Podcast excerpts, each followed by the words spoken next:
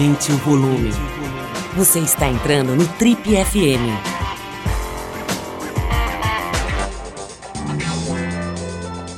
Oi, aqui é o Paulo Lima e a gente começa agora mais um Trip FM, o talk show da revista Trip.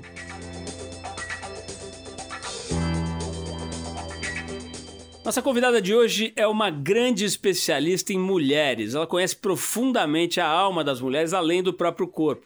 Ela é uma médica ginecologista de 69 anos, com mais de 20 mil partos no currículo. Nascida em Portugal, filha de um pedreiro e de uma mãe analfabeta, Ainda criança, ela veio para o Brasil para fugir da ditadura de Salazar, de Antônio Salazar. Aqui no Brasil, ela se formou pela Faculdade de Medicina de Sorocaba, fez doutorado na USP e há 40 anos atende pacientes de todas as classes sociais, seja no seu consultório, consultório particular ou na sua sala no Hospital das Clínicas, em São Paulo, onde ela recebe mulheres em situação de vulnerabilidade, vítimas de violência e adolescentes grávidas. Coordenadora do programa Saúde do Adolescente da Secretaria de Saúde do Estado de São Paulo em duas décadas, ela foi responsável por reduzir em 55% o índice de gravidez na adolescência. Bom, estou falando da brilhante doutora Albertina Duarte Takiuti, que chegou inclusive a ter o seu nome incluído no grupo de mil mulheres, chamado Mil Mulheres pelo Mundo, grupo esse que foi indicado ao Nobel da Paz. Seja muito bem-vinda, doutora Albertina, um prazer receber a senhora aqui.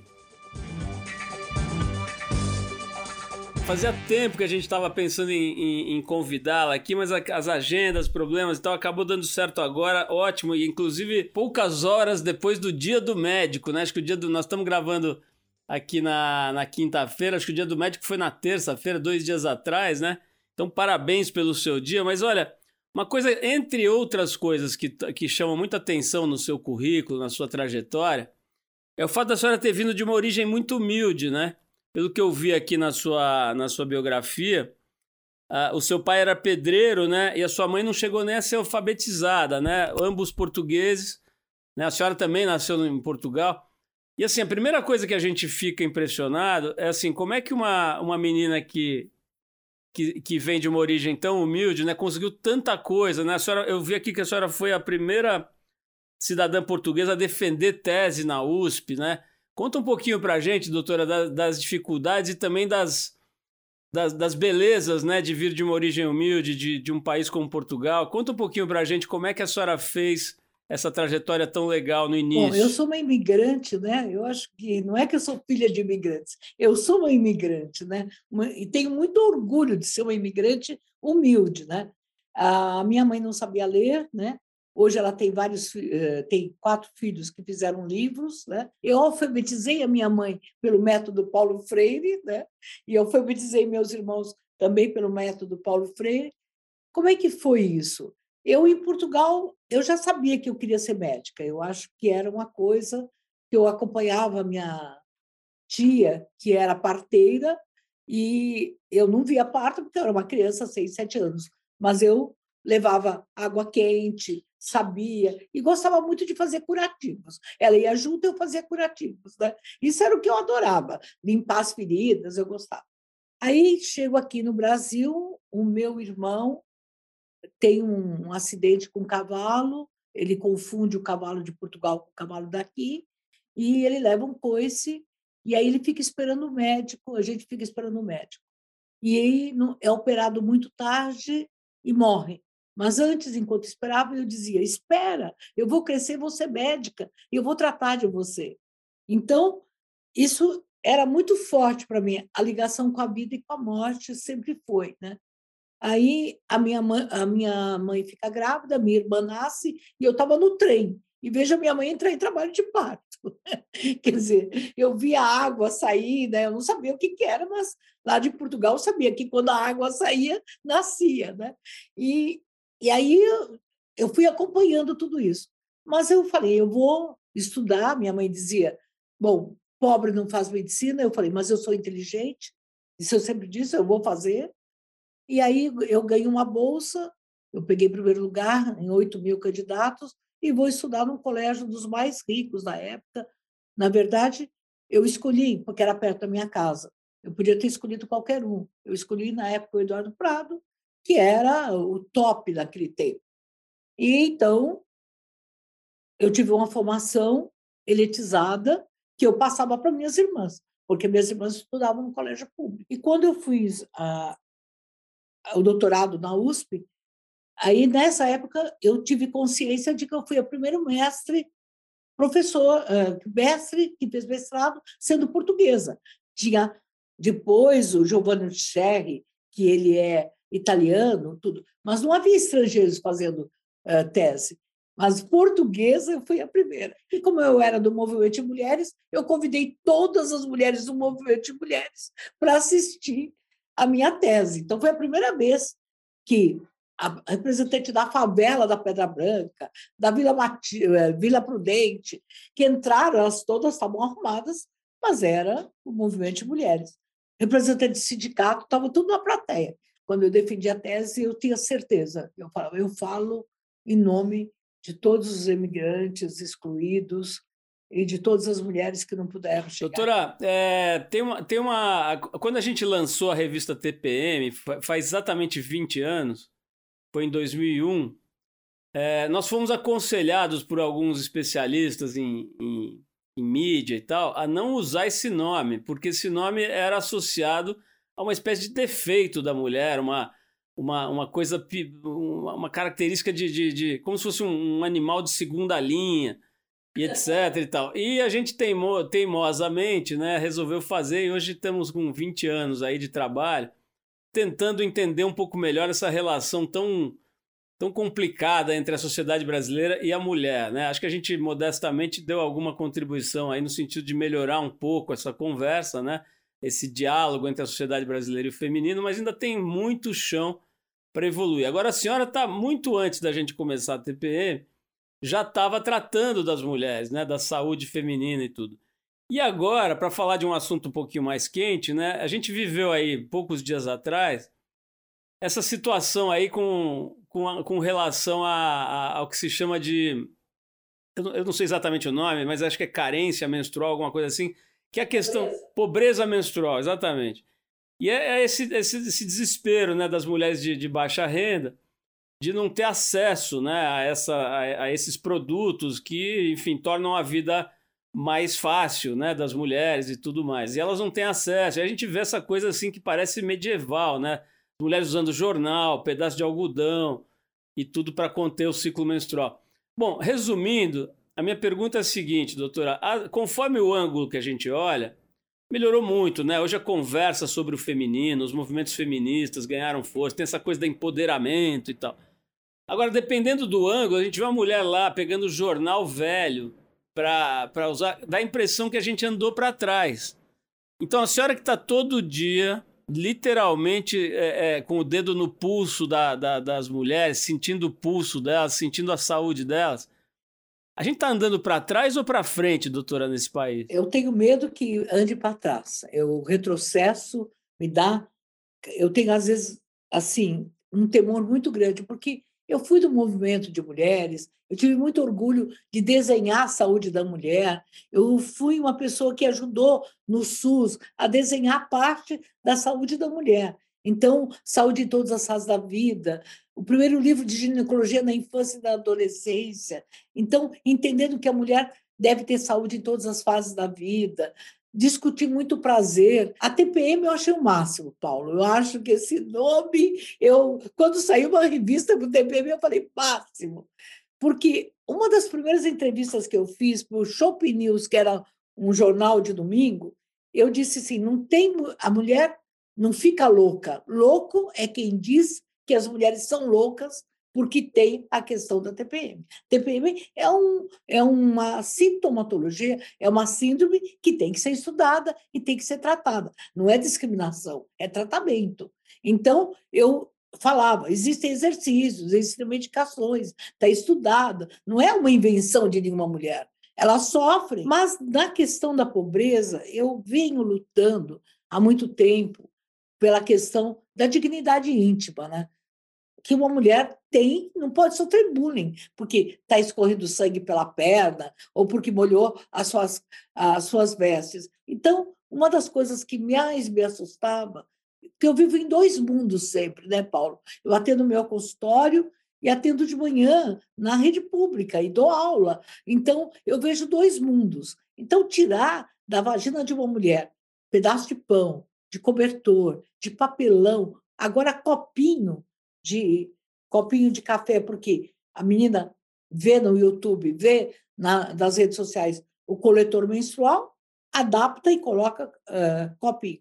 Então, eu acho que você ter, neste país, um absorvente que custa nada, comparando com o que você pode dar de alegria, não, de autoestima, e saber que uma menina no Brasil, quer dizer, a cada quatro meninas, uma falta porque não tem absorvente, no mundo, a cada dez, uma menina falta porque tem medo de aparecer que está menstruada. Então, quer dizer, isso para mim é um problema de saúde pública. E agora, com o desemprego, o que, que a gente vê? Ninguém vai deixar, um pai de família não vai deixar de comprar pão para comprar absorvente. Né? Então, isso para mim é uma tristeza. As mulheres vulneráveis, né? Eh, as mulheres da cadeia, as mulheres da Fundação Casa, eu sempre lutei para que tivesse absorvente.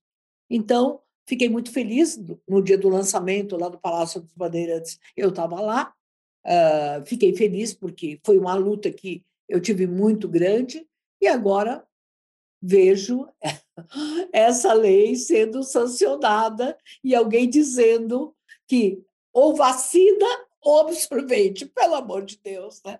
É vacina, é absorvente, é, é remédio, é exame, é tudo, não é um ou outro. O ser humano precisa de um todo, né? Doutora, é, ainda nessa linha, né, a gente sabe hoje que existe mais de um aparelho celular inteligente para cada cidadão. Quer dizer, tem mais de 220 milhões de aparelhos de smartphones, né? Tem mais aparelho de smartphone do que gente no Brasil. Ou seja, é, felizmente, né, as camadas menos favorecidas já têm acesso a muita tecnologia, ou pelo menos a alguma tecnologia, e, portanto, a informação. Né? Hoje você vê a molecada em qualquer lugar, em qualquer classe social, o dia inteiro ali vendo TikTok, vendo Instagram e tudo. É, portanto, assim, quando a gente vê que ainda continua tendo muita gravidez na adolescência, né, em idades muito tenras, né?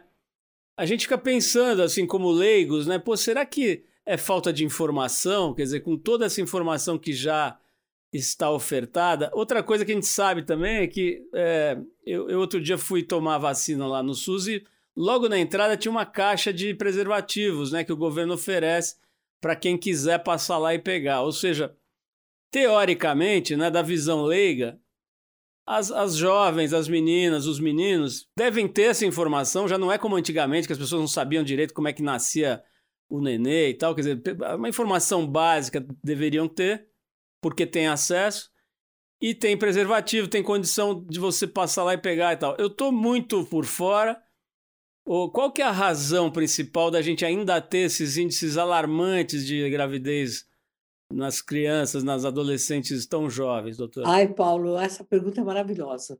Eu adoro respondê-la, inclusive porque a gente tem 52 nascimentos de adolescentes por hora. 52 a 55. A cada 60 eh, minutos nascem 52 crianças, filhas de mães de adolescentes. E a cada 21 minutos, uma menina eh, de 14 anos é mãe. Quer dizer, crianças nascidas vivas. Bem, nos anos 90, eu já me preocupava com isso, porque todo mundo dizia: falta informação, falta acesso.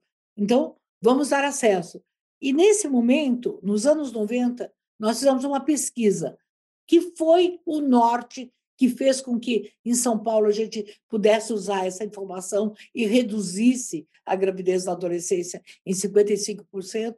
Esse, essa pesquisa eu anunciei em vários países, nós ganhamos prêmios, até na Finlândia e tudo, porque essa pesquisa foi feita em adolescentes, desenhada e por adolescentes. Os adolescentes entrevistaram, 200 adolescentes entrevistaram outros adolescentes. E o que nós chegamos à conclusão?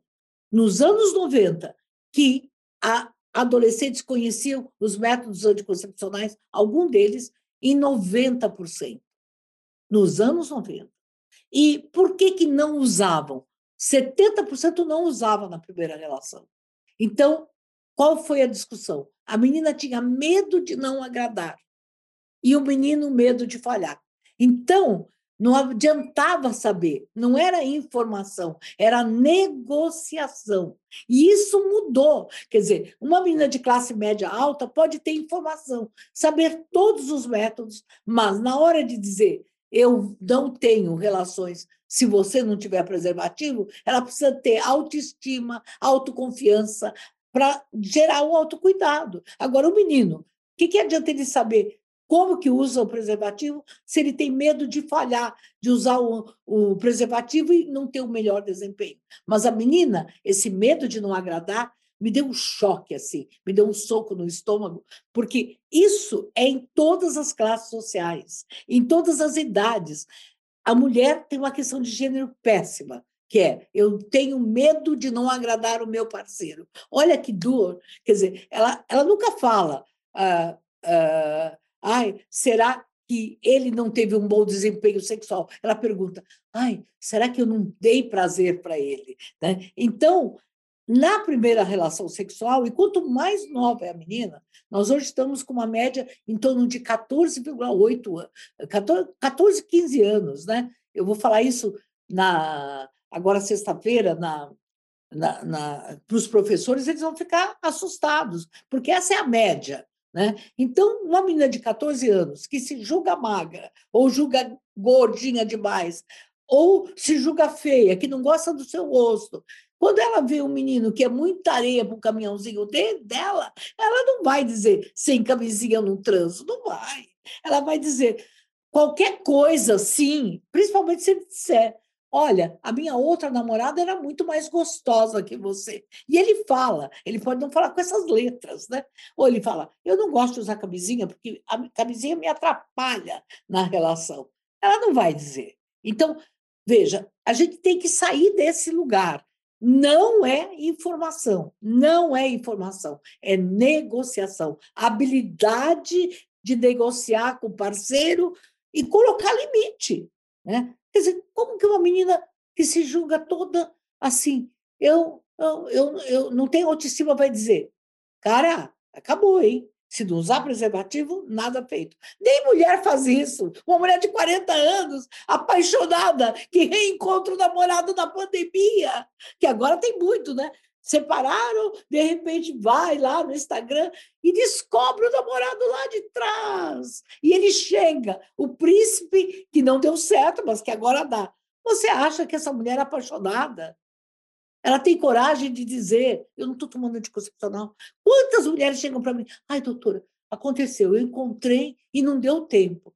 Então, o sucesso da pílula do dia seguinte é por isso, porque nunca dá tempo. Né? E a mulher apaixonada com 40, com 50 anos, quando encontra o um namorado, duvido.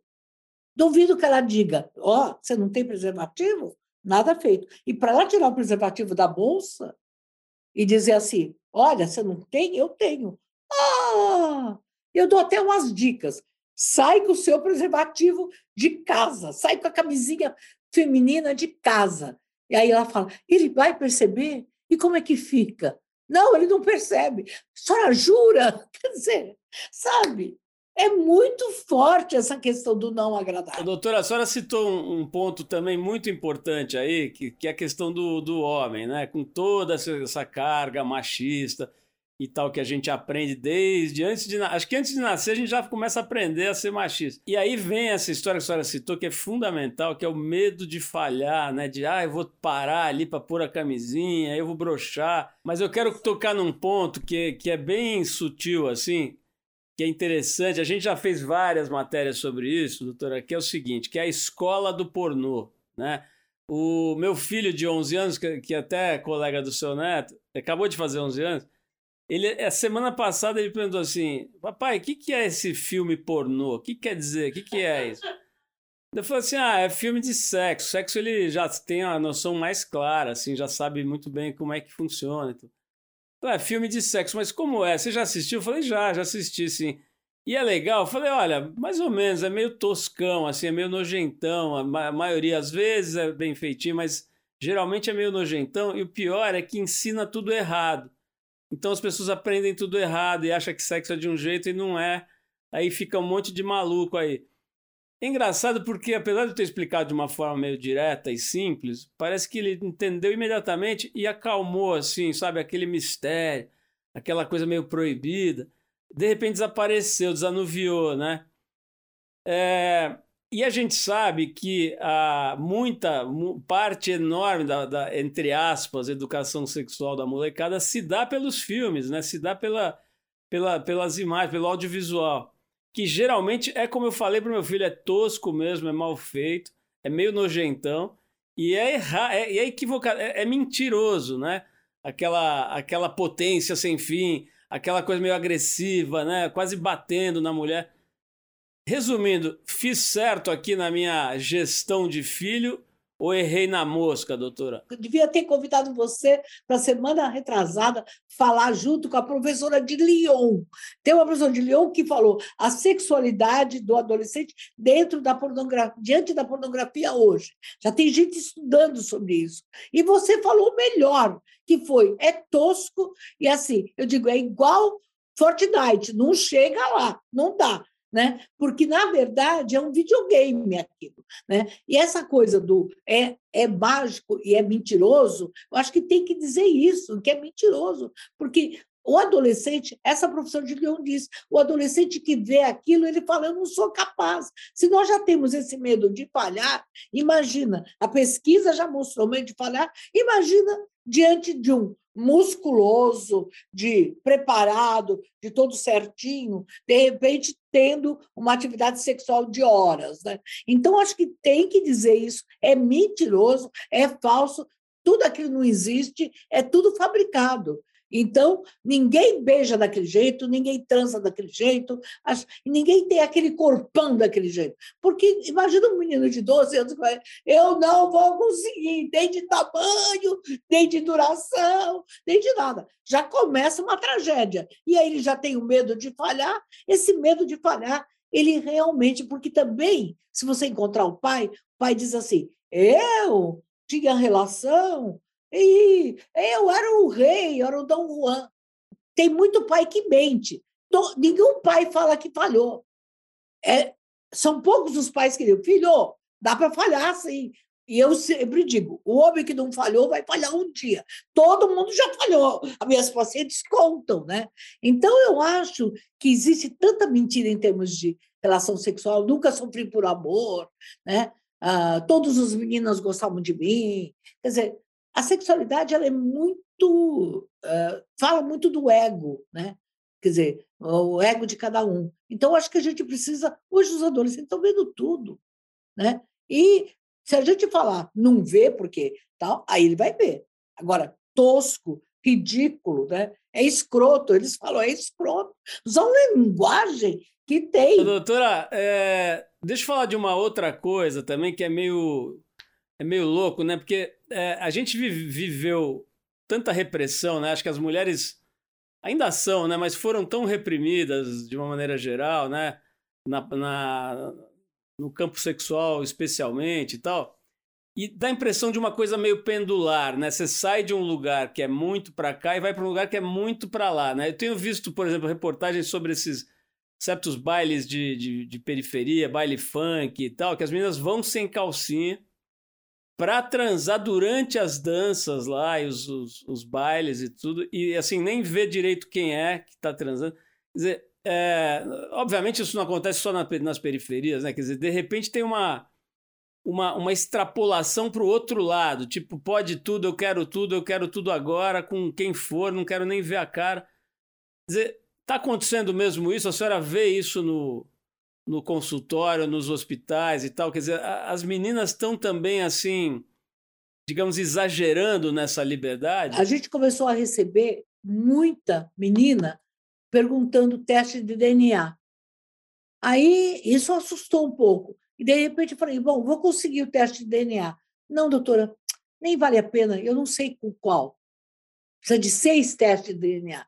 Bom, aí elas começaram a falar. Eu sou uma pessoa que os adolescentes me contam muita coisa, muita. É, quando eu chego no Hospital das Clínicas, uma vai puxando o meu avental e diz assim: doutora, já beijei, mas a minha mãe não pode saber, ela não está preparada, sabe? A mãe não está preparada. Né?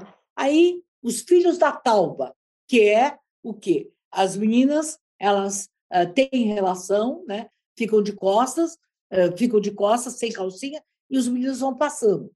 Isso é uma situação. Mas, extrapolando sim na classe média, muitas meninas que estão tendo numa noite, não é mais beijar, ter relação com menina, com menino, uh, uh, uh, experimentando uma sexualidade, uma bissexualidade, uma pansexualidade. Aí, quando você fala, elas vêm e contam para mim e ficam me olhando. Aí eu digo assim: como é que você se sentiu? Conta para mim. Foi bom? Eu só olho assim, diz bem no fundo do meu coração: é bom? Ela diz: ah, teve um vazio dentro de mim. Teve um vazio. E eu falei: eu, aí eu pergunto, né? Ah, é porque eu estava muito triste que meu namorado me largou por outra, aí eu fui lá e tive com todos os amigos dele relação. E eu digo, e depois ele voltou para você? Não, me xingou. Então, a coisa da cara de paisagem, Paulo, se os pais e as mães soubessem as coisas que eu ouço no meu consultório, tem dia que eu tenho que fazer terapia. Eu falo, amanhã eu faço normalmente, mas eu tenho que antecipar a terapia. Porque eu digo, com toda a minha idade, com tudo que eu já passei, tem coisas que eu não acredito que eu estou ouvindo. E, e sempre a minha fala é: olha, todo o amor, todo afeto, todo relacionamento sexual tem que colocar a gente para cima. Se você fica colocada para baixo, se você paga pedágio, aí não vale a pena. Aí eu digo assim: você acha que a pessoa te colocou para cima? As pessoas, você ficou mais forte? Ou você teve que pagar um pedágio? Você aceitou migalhas de afeto? Quando eu falo migalha, tem menina que começa a chorar. E eu só falo, ela está vendo que eu não estou criticando. Eu falo assim, ó, eu queria que você saísse bem forte. Você beijou 10. Você foi legal? Foi legal? Qual que você achou bem legal beijar? Ah, só aquele que eu estava afim. E aí, os outros? E ele ficou achando legal que você gostou? Que você. Aí eu menti que gostei.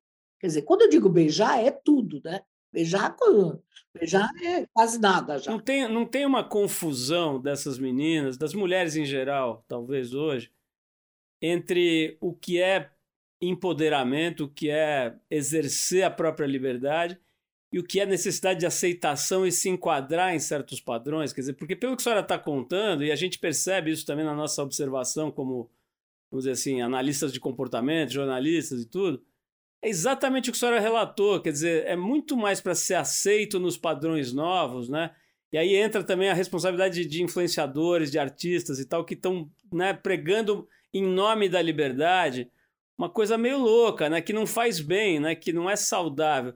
Não tem um pouco essa confusão entre a, o exercício da liberdade plena e a necessidade de ser aceito e de fazer coisas que estão te violentando? É, eu acho que, na verdade, para a mulher, volta a falar, o medo de não agradar. Quer dizer, o medo de não ser aceita. Então, minha preocupação é que, na minha história de atendimento, o que eu vejo é muita mulher que diz: Olha, eu já fiz tudo o que eu devia fazer e que eu não devia.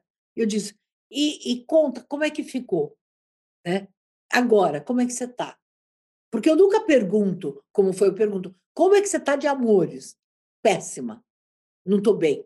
Quer dizer, se eu acreditasse que depois de toda essa bagunça em termos de afetos, essa mulher ficasse muito forte, eu diria: filha, empoderou-se, vai ser forte. Mas o que eu percebo é uma tristeza, uma sabe, uma solidão muito grande, principalmente quando essa menina ou essa mulher faz isso porque ela foi rejeitada.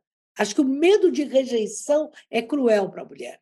Então, se um homem diz para ela: "Você não me dá prazer, você é fria", eu tenho um horror desse termo, porque aí ela fala: "Puxa, eu não não, não consegui dar prazer para o meu homem. Então, essa frase que eu criei, não tem mulher fria, é mal, a mulher mal esquentada, mas para ela ser esquentada, ela tem que estar tá bem, ela tem que estar tá bem inteira. Eu sempre digo que o ponto G é da ponta do cabelo à ponta do pé, e passa pelo ouvido. Aquela mulher que não se sentiu acolhida, Olha, ela não é um liquidificador que vai tremer e ter relação e ah, tal. Não. Agora, claro que ela pode ter até muitas vezes um prazer sexual, mesmo sem estar gostando daquela pessoa, mas depois, no dia a dia, a mulher precisa ser, ela precisa se sentir uh, amada, ela precisa se sentir querida, ela precisa. O homem talvez não, mas a mulher,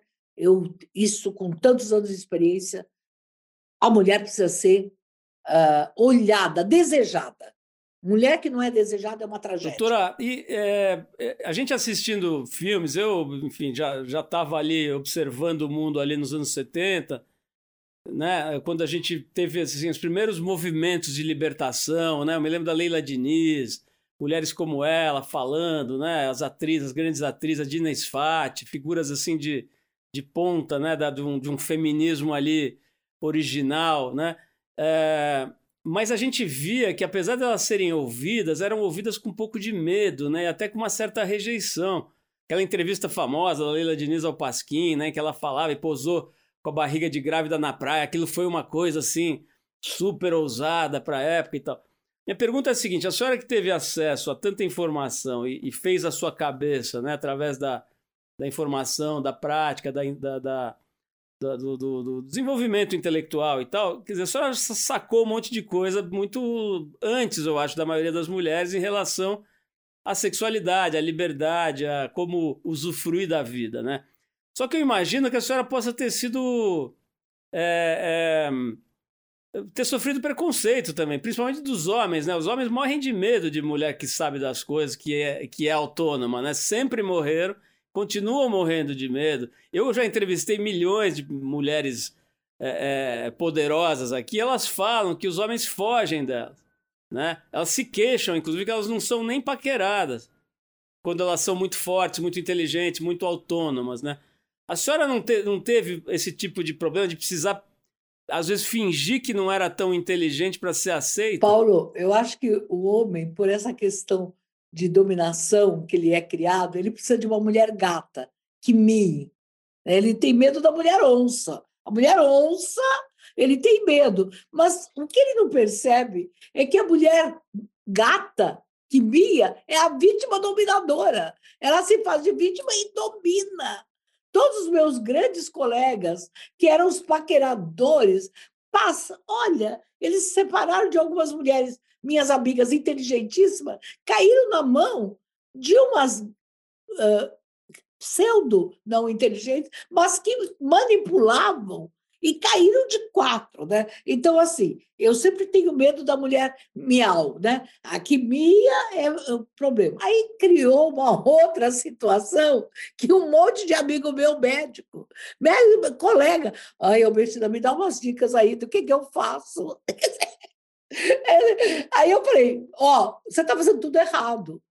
Né? Aí ele contava, conta. Aí eu comecei a ser é engraçado. Uma hora eu falei, acho que eu nunca mais vou casar, né? Porque todo mundo vinha contar para mim o que, que acontecia na relação, do tipo, ó, oh, tal. E aí eu ficava ouvindo, como se fosse uma sabe, como se fosse uma monja assim ouvindo. E eu dava muita risada, mas ficava bem quieta, né? Porque eles contavam, é, sabe, você que entende de mulher, eles vinham falar isso. Então, a meu papel, eu fiz muito parto de amigo meu, tem maior honra. Vários colegas meus uh, levaram seus filhos para fazer o parto. E eu dizia: olha, mulher gosta de carinho. Ó, na gravidez, pós-gravidez, o tempo todo, fala que você gosta. Fala que você gosta, para de se falar tonto, você engordou. Né? Ou então tinha um amigo que falava, eu gosto de você de qualquer jeito, gordona mesmo. Olha, gordona mesmo. Né? Coisas horríveis que eu vi. Pelo seu relato aqui, eu estou ouvindo a senhora contar, a senhora falou da, da mulher gato, mulher onça. Eu acho que merece o, o, o, apelido de onça o homem, né? Porque só tem pinta, né? Não sabe nada, né? É onça, só tem pinta e não sabe nada, tá fazendo tudo errado. Ô, ô, ô, doutora, deixa eu virar um pouquinho a conversa para um outro lado. A gente falou aí rapidamente dos anos 70, de uma época que, em que as coisas estavam de, de alguma maneira mudando, né? É, eu estava lendo aqui, fiquei muito impressionado com isso. que a senhora é, teve o seu consultório invadido pelo regime militar, né, é, foi perseguida de alguma maneira pela ditadura, mas ao mesmo tempo, quer dizer, provavelmente por isso, né, a senhora estava atendendo as mulheres que eram torturadas, que eram machucadas pela ditadura, né? A gente estava se divertindo aqui tanto, eu mudei o assunto agora para um assunto que não tem nada de engraçado, né? Mas acho que é importante a gente rememorar essas coisas também, porque nós estamos aí diante de um governo que tem um, um, uma certa adoração né, por esse período e um flerte com autoritarismo. Então, assim, acho que é legal para os nossos ouvintes, principalmente os mais jovens, né, a gente lembrar um pouquinho o que, que é ditadura. Né? Quando a gente vê gente estúpida falando aí que deveria voltar, que não sei o quê, é legal a gente, a gente ouvir quem estava lá no front, digamos, né? Quem que, quem que procurava a senhora nessa época aí? Como é que foi esse período da sua vida? Olha, na verdade, eu sempre tive orgulho de ser muito boa médica. Eu estudava muito, né? Então, o que, que aconteceu? Muitas mulheres que eram perseguidas, filhos, eh, mulheres de pessoas que estavam presas, eh, vinham me procurar. Claro que eu atendia gratuitamente, porque não tinha, elas não tinham dinheiro. Mas eu, aprendi, eu atendi muitas mulheres que vinham da ditadura chilena, da ditadura uh, da Argentina, né? Então, elas me contavam todos os horrores. Eu vi marcas no peito das mulheres, que era, eu vi um mamilo arrancado que eu tive que costurar. Quer dizer, vinha, uh, quando eu trabalhava no Pérola Baito, muitas mulheres que eram cruzadas para a infância naquele tempo, vinha algumas mulheres que estavam presas e que elas passavam mal, então elas pediam para passar. Mas elas pediam para passar no domingo, porque eu sabia, elas sabiam que eu, que eu estava lá. Então, elas me contavam relatos de dentro da cadeia. E eu, esses relatos, eu passava para a Cúria Metropolitana, para os outros lugares, eu não ficava parada com esse relato. As queimadas da PUC, que quando a PUC foi invadida, elas foram atendidas no Hospital das Clínicas, e eu estava lá. Eu estava lá. Então, eu peguei todos os relatórios, isso eu conto agora, e passei tudo para a Margarida Genevois, para o Dom Paulo Evaristo, contando cada lesão que essas mulheres. Algumas são minhas pacientes até hoje, as marcas da queimadura. Né? Uh, acho que as mulheres que me falavam, né? olha, estão ameaçando colocar rato na minha vagina, eu estou sendo estuprada. Eu me lembro de uma uh, paciente minha que eu fiz o parto dela, eh, ela contou, ela era filha de um general, de um uh, general Melo, eu vou lembrar. E ela, a Sarita, ela achava que por ela ser parente dele, que ela não, ele não ia fazer nada. Ela ficou nua na frente e apanhou. Quer dizer, ela era parente dele, não tinha nenhuma compaixão. Então, você imagina, eu ouvia, eu ouvia as mulheres contarem e eu chorava. Já aconteceu de uma, eu operei mulher, né, de filha, de mulher esposa de uh, de perseguido que tinha mioma, tinha sangramento. Eu tinha que operar muito rápido, ela não podia pedir sangue, porque eles iam descobrir o nome, né, o nome clandestino. Eu me lembro de um caso mais terrível Acho que eu contei isso numa tese de alguém, mas muito poucas vezes eu falei o que eu estou falando agora. Uh, acho que a gente vai ficando mais velha e vai lembrando. Então, essa mulher foi operada e aí eu coloquei ela no banheiro. Ela ficou sentada no banheiro com soro e com tudo, porque passava visita, para ninguém saber. Então, eu trabalhava domingo, sábado, à noite, então eu marcava com muitas pessoas, vão lá à noite às três da manhã, às duas da manhã, para eu atender. Então, o meu consultório, a minha secretária, que era, ela foi presa, ela era mulher de um companheiro, apanhou e foi torturada, e eles foram no meu consultório procurar fichas das mulheres eh, que eu atendia clandestina. Mas é claro que eles não encontraram porque eu escondi as fichas. Né? E agora acho que um tempo mais difícil foi um dia que uma paciente abortou, mulher de um, um, um preso, e eu fui no, na casa dela. E aí tá, ela estava sangrando. Abortou, abortou espontaneamente. E aí eu tirei ela de de dentro, coloquei no meu carro para ir para outro hospital. E aí, quando eu saí lá de fora, eu vi a polícia invadindo a casa. E acho que eu tinha certeza que eu falei, eu, eu ganhei, eu fui indicada para o prêmio Nobel da Paz em 2005, Mil Mulheres pela Paz. Uma das considerações também foi por essa situação. Eu conheci as mães praça, da Mulheres de Maio, da Praça de Maio, as mulheres argentinas, procurando seus netos que nasceram no presídio, e vi algumas mulheres grávidas falando: Eu tenho muito medo que meu filho seja roubado. Olha, eu tinha medo porque eu fiquei grávida da minha filha e eu achava que eles iam me pegar e levar meu filho embora, minha filha embora, que eu não sabia se era filho ou filha. Então, eu amamentei muito tempo no hospital, eu não ficava na minha casa. Eu, o meu, eu tinha um motorista, ele me levava a Fabiana, eu amamentava e eu voltava. Dormi muitas vezes no hospital. Falei, aqui não me pegam. Até que o Vladimir Herzog foi morto. E naquele tempo a gente estava fazendo o diagnóstico da mulher paulista na Câmara Municipal de São Paulo. Eu tinha feito uma grande pesquisa com a, Curia Metropolitana, era uma pesquisa científica, como nasciam as mulheres de São Paulo que ganhou prêmios e tudo. Eu sempre juntei o lado acadêmico e o lado político, né? que era o jeito, eu tinha que ser melhor, era uma orientação, eu tinha que ser melhor profissional para ninguém me pegar. Tinha que ser melhor.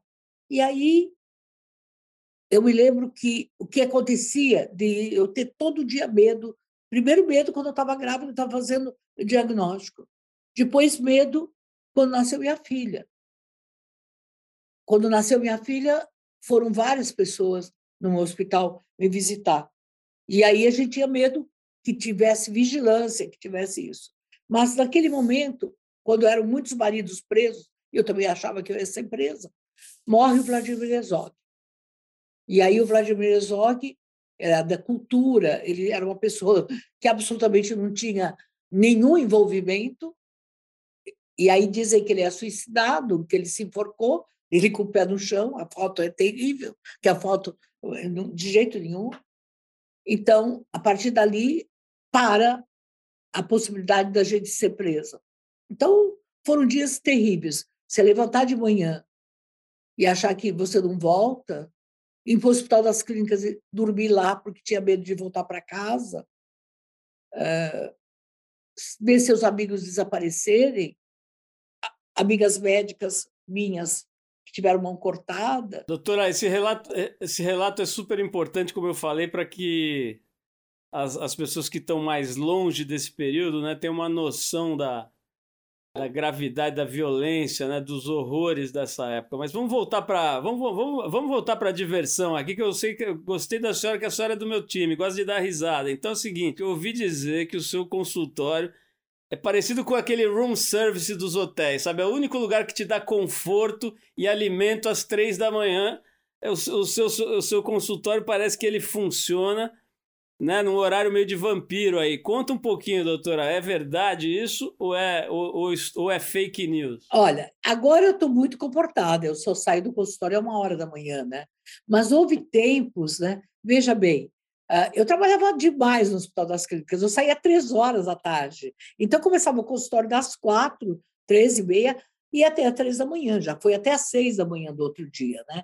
Por quê? Primeiro, porque eu demoro muito numa consulta, eu não sei atender em meia hora, eu atendo em uma hora e meia. Então, não é tanto porque eu tenho muita gente, mas é porque eu sou devagar. Eu não consigo atender uma mulher em meia hora, eu preciso conversar com ela, preciso contar, saber como é que ela está, e, e aí, a minha consulta sempre demora uma hora, uma hora e meia. Agora, a sorte, né, Paulo, é que os patos nascem de madrugada. Quer dizer, só não nascem para quem marca cesárea. Existe a prolactina, que é um hormônio que faz assim. Então, eu atendi até as duas da manhã, aí, de repente, a minha paciente estava trabalho de parto, eu ia para o hospital. Eu gosto muito da madrugada, eu gosto muito. Eu acho que eu ia ser cantora mesmo. Se eu tivesse voz, eu gosto muito. E assim, e é, Agora, eu atendia muita artista e atendo, né? Então, atendia muitas executivas que trabalhavam até as oito da noite, nove da noite, e depois iam lá. Então, era uma forma. Às vezes, paciente que assim, olha, eu tenho até as nove, dez horas da noite, estou trabalhando, posso ir lá no seu consultório? Pode. Então, era uma consulta maravilhosa, gostava. Uma coisa muito legal do seu trabalho, a senhora acabou de falar, né, que fica uma hora, uma hora e meia conversando com as mulheres, e nós acabamos de fazer na TPM uma pesquisa com mil mulheres, e depois fomos conversar com terapeutas, com médicas, com psicanalistas, porque por mais que tenha rede social e mídia e todo tipo de coisa, a verdade é que as grandes dores as pessoas não falam nas mídias sociais, não falam, elas vão falar no máximo no consultório, né? Ou, ou para alguém muito íntimo, porque elas vão, elas, elas não aguentam, mas assim elas estão, as pessoas estão cada vez mais mentindo, né? Na, na mídia, nas redes sociais, e cada vez menos falando sobre o que sentem. Então a minha pergunta é a seguinte: uma coisa também muito legal do seu trabalho é que a senhora trabalha com rico e com pobre, né? É, vai lá no hospital de, de pobre, atende todo mundo, vai no hospital de rico. Então a pergunta é a seguinte, especificamente sobre o feminino, sobre as mulheres, né? Claro que a gente sabe que uma menina pobre não tem nem dinheiro para comprar um absorvente, né? E a rica pode comprar 200 mil pacotes. Mas para além disso, para além das questões materiais, no íntimo, assim, é muito diferente o sofrimento de uma mulher rica e de uma mulher pobre na, na, na intimidade, no psiquismo, a gente é diferente se tem dinheiro, se não tem dinheiro, ou a gente, no fim, é, é a mesma coisa, assim, na, naquilo que tem de mais profundo? Paulo, olha, uma das coisas que eu aprendo todo dia, a questão da autoimagem. Como é que eu me vejo? Com a autoestima, né? quando eu me valorizo, ela independe de classe social. Quer dizer, claro que uma menina que tem todas. Eu acho que hoje o fundamental é a habilidade de lidar com o grupo. Uma menina que tem um sentimento de se gostar, que tem foco e que tem uma, uh, um projeto de futuro, uma mulher que tem um projeto de futuro, ela busca felicidade. Claro que quando você está com desemprego, tudo fica muito difícil, mas a rejeição, o medo, a, a, a imagem negativa que muitas. Quantas mulheres lindas, maravilhosas, elas têm uma imagem negativa delas tem uma autoestima péssima. Nós já tivemos um monte de exemplos de artistas belíssimas que foram uh, uh, deixadas né, pelo companheiro e que fizeram loucuras. Então, eu acho que nós temos que trabalhar. Eu volto a falar aqui, para mim é um emblemático, esse maldito medo de não agradar. Quer dizer, então, se eu tenho medo de não agradar, toda a minha pauta de vida fica no sentido de eu querer agradar os outros. E a pandemia, ela mexeu com todo mundo. Quer dizer, muitas mulheres com dores, porque a, a imagem que eu me posto, até a foto no meu perfil, eu faço o que eu quero. Mas quando eu estou comigo mesmo, né? Quer dizer, o medo de estar tá mais gorda, essa maldita ditadura do corpo. Nunca as mulheres se flagelaram, porque elas querem ser magras. É, ninguém quer ser gordo. Magro a gordofobia também já existe. Então, e rejuvenescer, né? Tem que ser, uh, ser jovem. Olha, quando eu vou para a periferia e falo, cada ruga do meu rosto é uma vitória, é o meu caminho, elas olham para mim assim, né? Então, eu acho que a valorização, né? Assim, hoje a gente tem mulheres muito especiais, olha a Fernanda Montenegro, olha essas mulheres incríveis, né? Mas eu acho que, por outro lado, a questão do medo do nariz, do seio que não está do tamanho correto, eu sou a favor total da plástica. Acho que a plástica é lindo, mas não pode ser um passaporte para eu ser mulher ou não. Não é porque eu ponho silicone ou não que eu sou mais mulher. Se você quer pôr, ou tirar, porque agora já está na moda do tirar, não, quer fazer uma cirurgia para melhorar o nariz? Ótimo. Quer pôr botox? Não sou nada, sou a favor, incentivo. Agora, você acha que porque eu tenho uma ruga menos, eu sou mais Albertina? Ah, por favor. Para a gente terminar aqui, eu vou fazer uma pergunta que eu roubei do Antônio Abujan. Ele era uma, uma, uma figura né, de muita, muito peso, muita presença, mas ele fazia uma pergunta que eu adoro. Eu copio às vezes para fazer aqui também, para fechar o programa, que é muito legal. Que é o seguinte: ele olhava bem no olho assim da pessoa que estava lá sendo entrevistada e falava assim: Albertina Duarte Takeuchi. O que é a vida? Eu acho que viver representa para mim todo dia você agradecer que está vivo, né? Porque agora, diante da pandemia, todo dia eu digo, ai, que bom.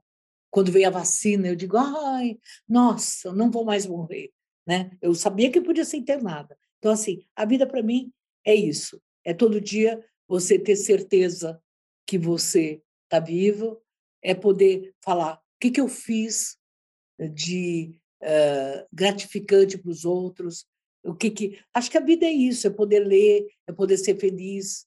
Eu leio muito mesmo com pouco tempo, mas eu acho que a vida é poder construir. Quer dizer, neste momento eu falo, eu tenho que deixar alguma coisa para que os meus filhos se lembrem e os meus netos se lembrem.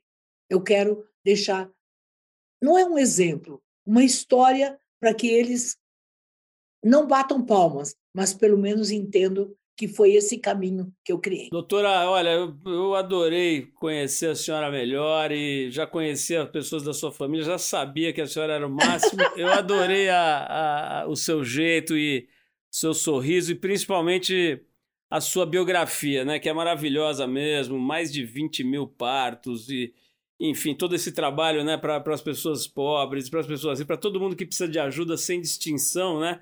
E de uma forma muito verdadeira, muito direta, muito, muito com muito humor, que eu acho fundamental sempre, né?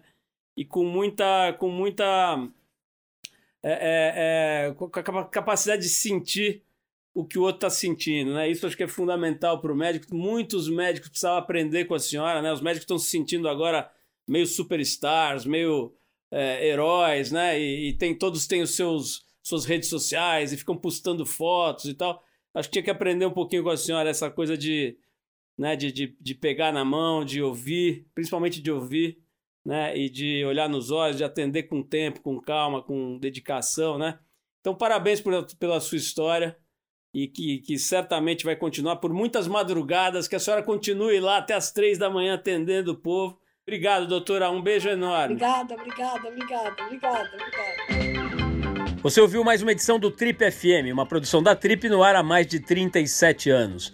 Direção e apresentação, Paulo Lima. Produção, roteiro e edição, Adriano Conter. Se você quiser ouvir outras entrevistas das edições anteriores do programa, é só acessar o tripfm.com.br. Ou também pode procurar a gente na plataforma digital onde você costuma ouvir seus podcasts preferidos. A gente está em todas, Deezer, Spotify e outras. Semana que vem a gente volta com mais uma conversa boa aqui no Trip FM.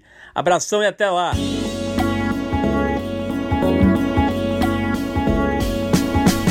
Você ouviu Trip FM.